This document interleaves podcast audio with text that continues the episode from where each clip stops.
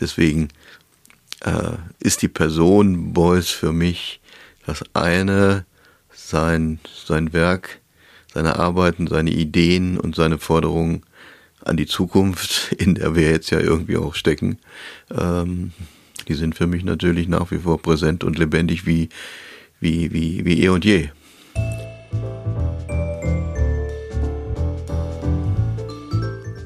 Willkommen in der Hamburger Kunstszene. Hamburg Arts, das ist mein Podcast und ich bin Kai Detlefs, Journalist in Hamburg. 100 Jahre Josef Beuys, der Ausnahmekünstler, Aktivist, Provokateur, Visionär. Jeder hat zu Beuys eine Meinung. Mein Gesprächsgast war damals in den 70er Jahren dabei und das hautnah. Sigi Sander. Er war der Atelierassistent von Josef Beuys in der Kunstakademie in Düsseldorf. Heute lebt und arbeitet Sigi Sander in Hamburg als Kunsthändler und Galerist in seiner Galerie Multiple Box. Ich begrüße Sigi Sander. Heute ist der große Tag. Josef Beuys, 100 Jahre Josef Beuys. Was geht dir da durch den Kopf? Naja, zunächst mal freue ich mich natürlich, dass der Künstler, der für mich und mein, mein Leben also wirklich prägend war, das muss man ganz extrem so sagen, dass der in diesen Tagen auch einfach endlich mal wieder im, im Fokus der Kunst ist und natürlich also nicht nur im Fokus der Kunst, sondern überhaupt also im Fokus des, der Kultur und des, des sozialen Lebens. Und dass man sich heute wieder mit seinen Arbeiten und mit seinen Ideen und auch mit seinen Forderungen beschäftigt und überrascht feststellt, wie modern doch ähm, Beuys ist. Also was für mich ja einfach auch ein Zeichen dafür ist, wie avantgarde, also wie sehr Beuys Vorreiter war und schon in die Zukunft gedacht und gearbeitet hat. Und das freut mich natürlich sehr, dass wir heute den 100. Geburtstag eines Künstlers feiern, der aber frisch und modern ist und sagen wir mal mit den Themen der, der Zeit behaftet wie, ja, im Augenblick wüsste ich keinen, keinen zweiten.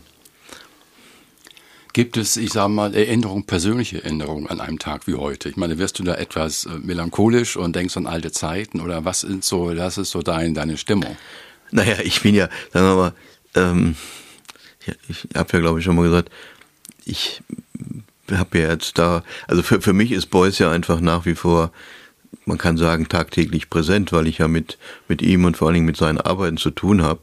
Und ob der Beuys nun physisch da anwesend ist oder nicht. Äh, also so wie so wie ich ihn erlebe, ist er eigentlich für, für mich permanent anwesend. Also ne, also es klingt vielleicht ein bisschen komisch, aber deswegen äh, ist die Person Beuys für mich das eine sein sein Werk, seine Arbeiten, seine Ideen und seine Forderungen an die Zukunft, in der wir jetzt ja irgendwie auch stecken. Ähm, die sind für mich natürlich nach wie vor präsent und lebendig wie, wie, wie, wie eh und je. Gibt es da besondere ein, zwei Themen, an die du denkst, die heute noch präsent sind und die er schon angesprochen hat? Naja, also es ist ja die ganze, die, die, die, die ganze, also wenn man die Arbeit von Beuys verfolgt, dann ist natürlich, also jetzt mal zum Beispiel das Umweltthema. Also wobei es ja Umwelt trifft ja gar nicht so in dem, aber mir fällt gerade kein, kein besseres Wort ein. Ne? Also, dass er Beuys also schon also sehr früh gesehen hat, wohin wir eigentlich steuern. Und also auch natürlich, also da, ja, auch, man kann sagen, durchaus auf seine Art gewarnt hat oder vielleicht auch, vielleicht schon mitgeholfen hat, das wissen wir ja nicht, Schlimmeres zu verhindern. Ne? Das ähm, heute äh, möchte man ja gerne feiern, aber es ist ja eingeschränkt oder gar nicht möglich. Ich meine, was kannst du hier machen oder was hättest du gemacht, wenn, wenn die, die Türen offen hätten sein können? Ja, wir hätten eigentlich hier eine sehr schöne Fotoausstellung äh, mit, mit Bildern von dem Berliner Fotografen Michael Ruetz zeigen wollen, der also Beuys in den 70er Jahren sehr intensiv begleitet hat und ihn eben auch in vielen Situationen fotografiert hat. Ja, wie soll man sagen, die, die auch natürlich also ein Beuys zeigen, den, der, der, der vielen Leuten heute gar nicht mehr so ver, vertraut ist. Also ich merke ja, ich merke ja, wenn Leute mich heute nach nach Beuys fragen, dann haben die irgendwie so ein ganz oft so ein ganz merkwürdiges, wie soll man sagen, so dann denken, oh der große, der große Zampano und oh der war doch bestimmt so ein ganz strenger und und ernster und so und wie man jetzt aber auch zum Beispiel auf vielen Plakaten, auf vielen Fotos sehen kann, war der, war der Beuys einfach auch jemand, der also einen wahnsinnigen Humor hatte. Ich kenne vielleicht niemanden, der einen größeren Humor hatte als Beuys.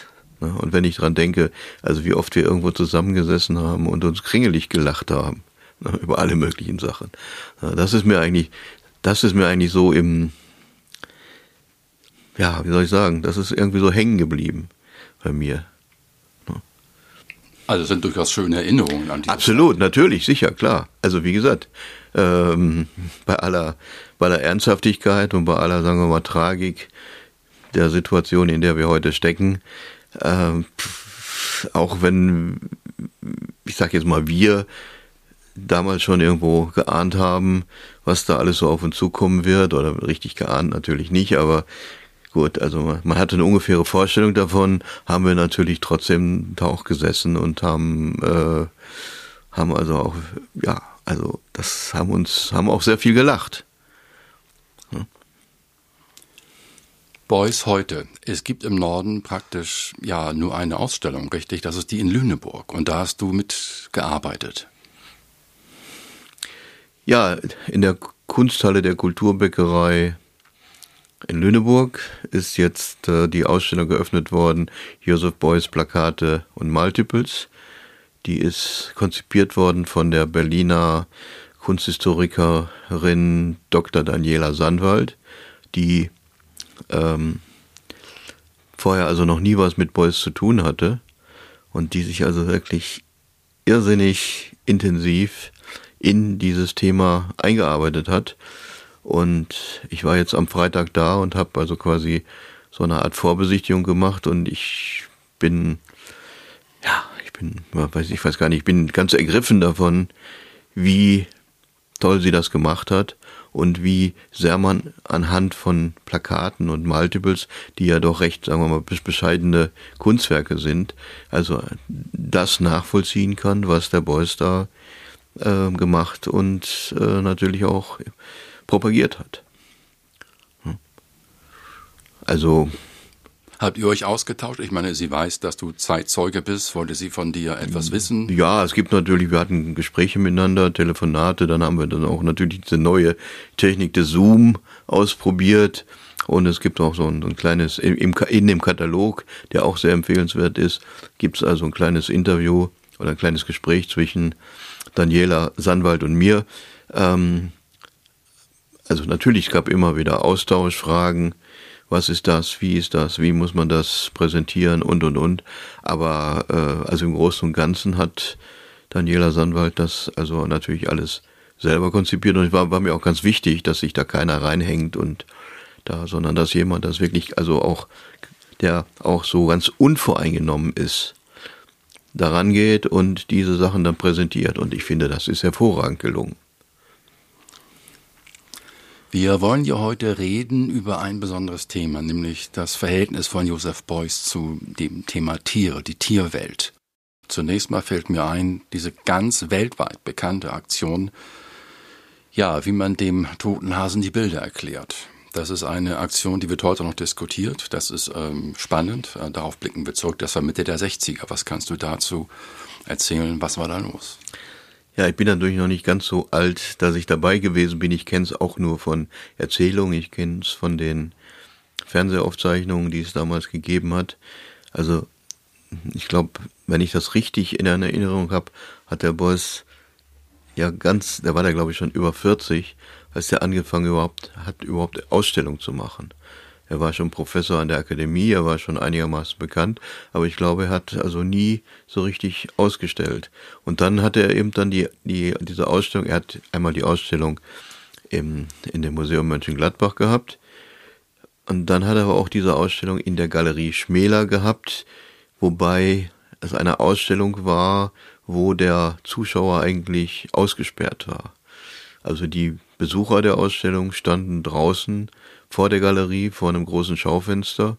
Und in der Galerie, die verschlossen war, agierte der Beuys, den Kopf mit, mit Honig und Blattgold äh, eingekleidet, saß er da und ähm, führte einen Dialog mit einem toten Hasen und führte den durch die Ausstellung. Also dieser ganze Raum war voll mit Arbeiten von, von Beuys und der Hase, dieser tote Hase, war nun der Dialogpartner von Beuys, mit dem der Beuys jetzt also, ja, in welcher Sprache, in welcher Form auch immer, das hat man ja nicht gehört. Also, es, ne, also, also jedenfalls gab es da einen Dialog zwischen dem Beuys und diesem Hasen und man, man, man spürt also heute noch die Intensität dieser, dieser Geschichte, wenn man also die, die, die, die Fernsehaufnahmen sieht.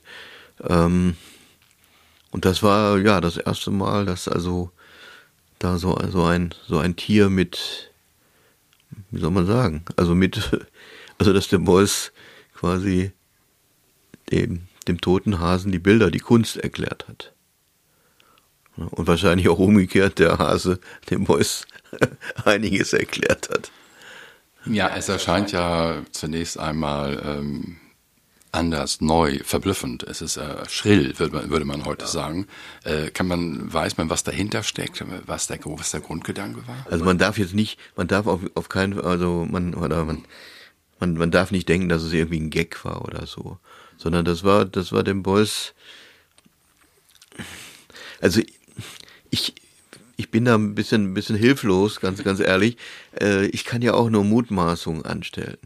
Ne? Also es ist ja, also die immer wieder gern gestellte Frage bei Kunst ist ja, was soll das bedeuten? Was haben Sie sich dabei gedacht und so weiter? Aber das ist ja eigentlich die völlig falsche Herangehensweise an Kunst, sondern Kunst muss man ja irgendwie, wie ich schon gesagt habe, den muss, den muss man mit, mit ganz anderen Sinnen und mit ganz anderen Wahrnehmungen spüren. Ne? Also wenn man da einfach nur sagen könnte, aha, das ist da die Taube und die Taube ist jetzt das Symbol für den Frieden und das ist das, also ne, das, das ist keine Kunst, das ist Dekoration. Ne? Das wird oft verwechselt, sondern, sondern bei Kunst ist es ja wirklich so, dass man von etwas ergriffen wird, im Positiven oder im Negativen und im besten Falle dann auch nicht mehr davon losgelassen wird und das so wie das wie so ein inneres Bild in einem drin ist. Also ich vermute mal, jeder, der dabei gewesen ist damals bei dieser Geschichte, der hat vielleicht davor gestanden, hat eine geraucht und hat sich das angeguckt, hat seine Witze gemacht. Aber mit, mit Sicherheit werden die meisten von denen, die irgendwo ein bisschen Gespür, ein Sensorium haben, die, den, die, den, wird dieses Bild nicht mehr aus dem Kopf gegangen sein. Und ob daraus irgendwann mal etwas ja, als, wie soll man sagen, als Ergebnis oder als Erfahrung oder sonst wie dabei rausgekommen ist, das muss natürlich jeder Einzelne selber für sich entscheiden. Aber das ist eigentlich das Entscheidende bei Kunst, dass man das Gefühl hat, ich bin jetzt hier, ich bin jetzt hier selber angesprochen worden. Ne, es geht jetzt gar nicht darum, was hat sich der Künstler dabei gedacht, sondern ich gehe hier raus und denke, verdammt normal, mir geht dieses Bild, das ich da jetzt gesehen habe, das geht mir gar nicht mehr aus dem Sinn, weil es irgendwie etwas mit mir selber zu, zu tun hat. Ne? Und das ist dann wie so eine Art, ja, wie gesagt, sind alles so Hilfsbilder, wie so eine Art Samenkorn oder wie irgendwas, was jetzt plötzlich in einem drin ist und daraus entwickelt sich dann vielleicht irgendwas. Ne? Also vielleicht das, was der Beuys die unsichtbare Skulptur genannt hat. Ne? Da ist also etwas, das wird geschaffen, aber es ist zunächst mal gar nicht sichtbar. Und dann in 10, 20, 30, in 100 Jahren, was weiß ich, ist es dann plötzlich da und dann ist es, ja, ist aus der unsichtbaren Skulptur, aus diesem Samenkorn, ist dann vielleicht ein Baum geworden. Ne? Also jetzt mal bildlich gesprochen. Und dann ist dieses, die Skulptur real da.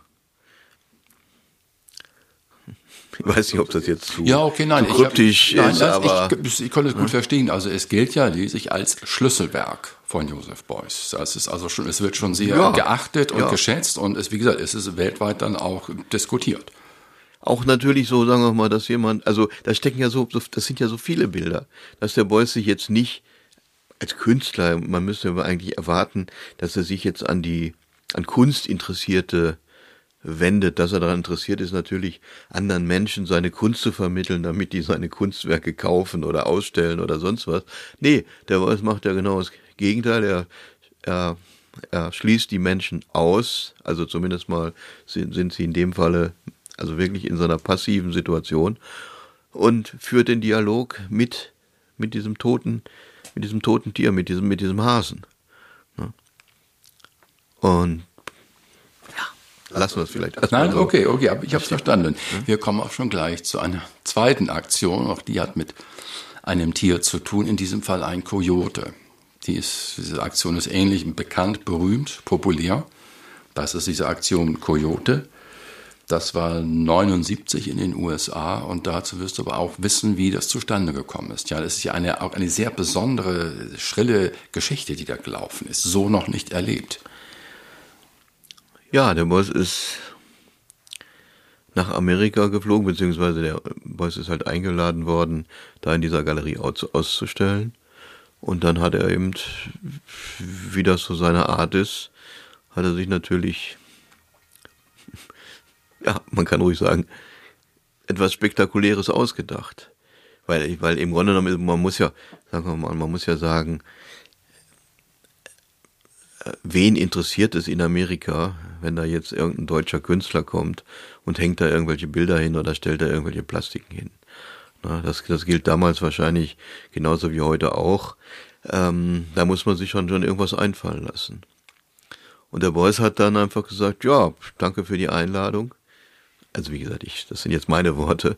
Ne? Danke für die Einladung, ich komme gerne, aber ihr müsst dafür, ich möchte also, dass dann ein Coyote Mitbestandteil dieser Ausstellung ist. Also ich möchte, der Coyote ist für mich einer der Ureinwohner von Amerika ne? und für die, Amer für die Uramerikaner, für die Indianer ein heiliges Tier, mit dem sie ja, man kann ruhig sagen, spirituell ver verbunden sind, wenn sie noch diese alten Wurzeln haben. Und ich möchte gerne, also wenn ich nach Amerika fahre, dann möchte ich mit den, mit den richtigen, mit den echten, mit den Uramerikanern in Dialog treten und das ist für mich erstmal der Kojote. Und nicht irgendwelche Einwanderer, die dann vor deren Eltern oder Großeltern vor 100 oder 150 Jahren da eingewandert sind und im Grunde genommen diese alte Kultur ja vielleicht auch erstmal ausgerottet haben ja, also wie gesagt, das war die Idee. Ich komme gerne und äh, ich möchte dann aber, wie gesagt, da in Dialog treten mit mit einem Kojoten und möchte dann also für eine gewisse Zeit mit ihm dann in dieser Galerie zusammenleben was ein großes Problem gegeben hat, weil äh, dann hat sich herausgestellt, das ist irgendwie rechtlich gar nicht erlaubt, also dass ein Kojote in so einer in so einer Stadt wie wie New York, also das, das durfte gar nicht sein. Da mussten also irgendwelche Sondergenehmigungen rangeholt werden. Also die Angst der, ich sag jetzt mal Neuamerikaner vor so einem Tier wie dem Kojoten, na, die wurde da noch ganz deutlich, indem also gesagt wurde, nee, nee, also wir möchten, also auf keinen Fall, oder es ist gesetzlich verboten, dass also Kojoten hier äh, in New York irgendwo in irgendeiner Form leben oder gehalten werden. So. Dann gab es diese Fahrt vom Flughafen in New York ja. zur Galerie. Also der Beuys hat dann, also im Flugzeug also wie gesagt, man muss das Ganze so als Bild sehen, als Aktion, als Aktion sehen. Der Beuys hat dann auf dem Flug nach Amerika, hat er praktisch sich die Augen ver verbinden lassen und ist dann, also wenn man so will, ohne was von dem, von dem modernen neuen Amerika zu sehen, in Amerika eingewandert und hat sich dann mit einem Krankenwagen vom Flughafen, mit einem Krankenwagen zu der Galerie bringen lassen. Und erst in der Galerie hat er sich dann also quasi, hat er dann die, die, die Augenbinde oder was es da war, abnehmen lassen und war dann also in diesem Raum zusammen mit dem Kojoten, der also da, und es gab dann also, es gab da in dem, soweit ich mich erinnere, gab es dann also ähm, Strohballen, also Stroh für den Kojoten, dann gab es diese Wall Street Journal, und sich dann herausstellte, die der Kojote gerne zum Draufpinkeln nahm. Und es gab eben also auch Filz, Filzrollen, Filzdecken, die für den Boys gedacht waren.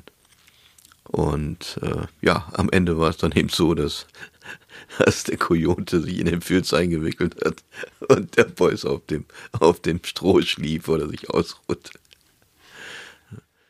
Aber immerhin, sie haben drei Tage lang gegen das Jahr, hat man da, die beiden haben miteinander das ja. ausgehalten, ja. Das, das, war die Aktion da. Das war die Aktion, ja, ja, klar. Und es war auch nicht, natürlich nicht ganz ungefährlich. Also der Boys hatte einen Handschuh und er hatte natürlich diese, diese Filzdecke, in die er sich eingehüllt hat. Also, wie gesagt, der Boys hat sich da erstmal nur äh, ganz still in diesen Raum reingestellt, hatte einen Handschuh, einen Lederhandschuh, einen dicken Lederhandschuh und dann eine, einen Eurasienstab, also ein so eine Art Spazierstock. Hirtenstab. Ja. ja, so eine Art Hirtenstab, auch natürlich ein bisschen zur Abwehr, zur Verteidigung durchaus. Und dann hat er sich eben in diese Filzdecken eingehüllt. Und hat den Kojoten erstmal kommen lassen. Und der Kojote, der war, wusste natürlich auch nicht, wie ihm geschah und hat erstmal an diesen Filzdecken rumgezurrt und gezerrt und wollte erstmal wissen, wer, wer denn da mit ihm im, im Raum ist. Und auf diese Weise, auf diese Art und Weise haben die beiden sich irgendwo angenähert. Wir kommen zu einer Installation, zu einer sehr bekannten äh, Installation. Name ist The Pack, das Rudel. Das ist also, viele Menschen fasziniert das wegen der vielen Deutungsmöglichkeiten. Und ähm, weißt du, wo das heute steht, diese Installation? Ja, ja das steht in der, in der, ähm, in der neuen Galerie in Kassel. Das ist ja so das, was mich so gefreut hat, dass also die, dass ja eine der oder vielleicht sogar die erste Arbeit von Beuys, die ich zumindest als Abbildung gesehen habe. Also Johannes Stüttgen, mein Kunsterzieher in Gelsenkirchen, hatte davon ja ein großes Bild, also ein Foto von dieser Installation, äh, hatte er in den, in den, hinten in den, in den Zeichensaal gehängt. Und das war somit das erste, was ich von, von Beuys gesehen habe. Das und dieses heute sehr be berühmte und gesuchte Plakat La Revolution ist ja neu, wo also der Beuys so auf den Betrachter zuschreitet mit der Tasche und den Stiefeln. Ne? Also die Revolution sind wir. Das sind die beiden Sachen, die hingen da im Zeichensaal, ohne dass jetzt groß was dazu gesagt wurde. Und das war für mich sagen wir mal, auch die Begegnung, also die erste Begegnung mit moderner Kunst, wenn man so will.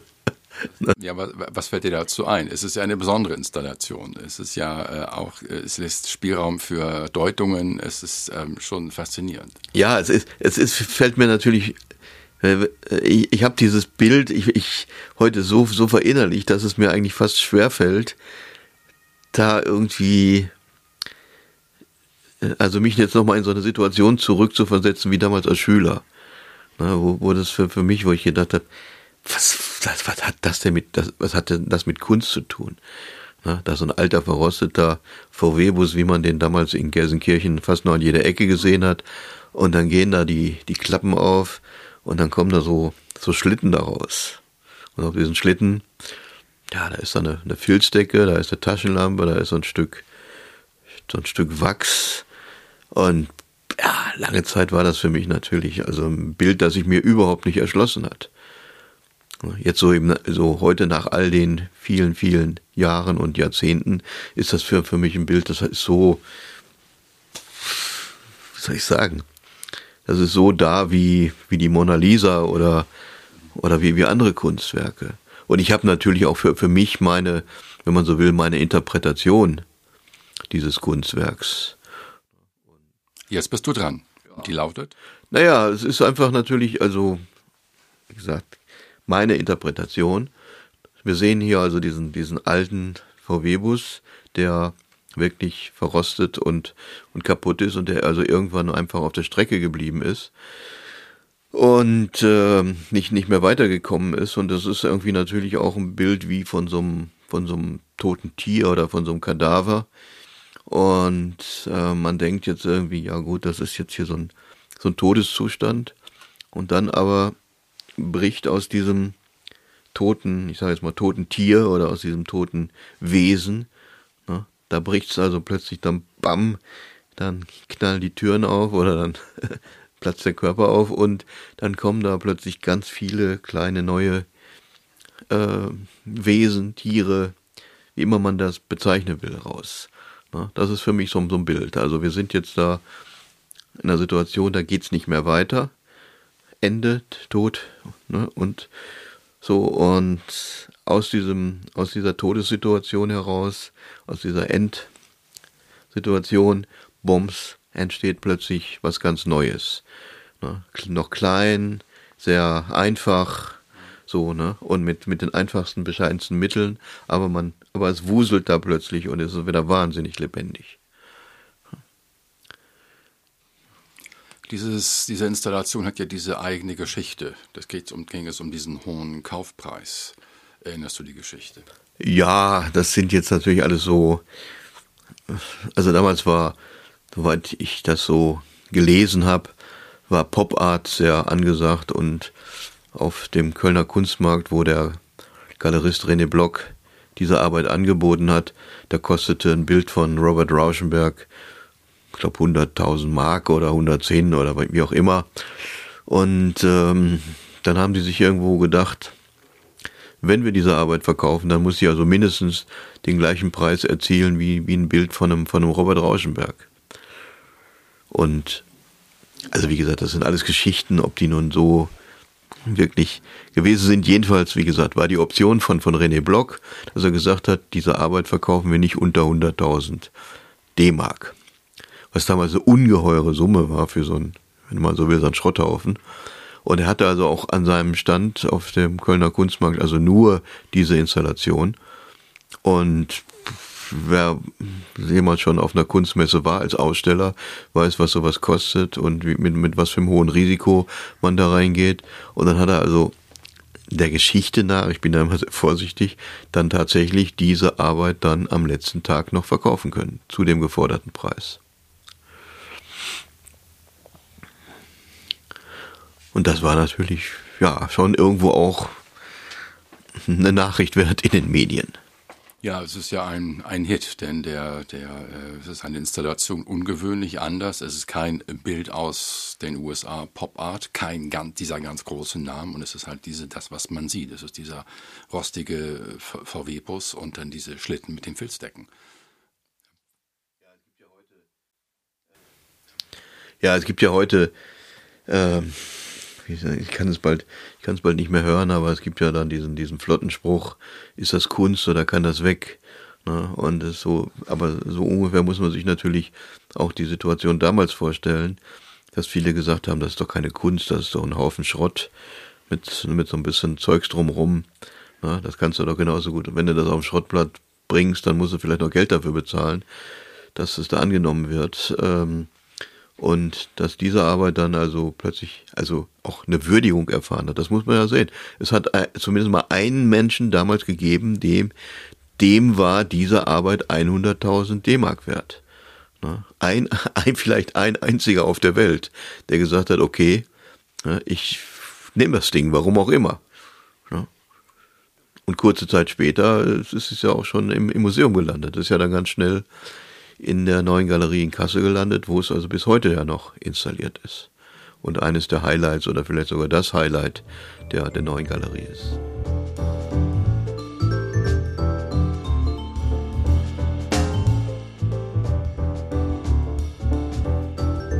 Vielen Dank, Sigi Sander, für diese Einblicke.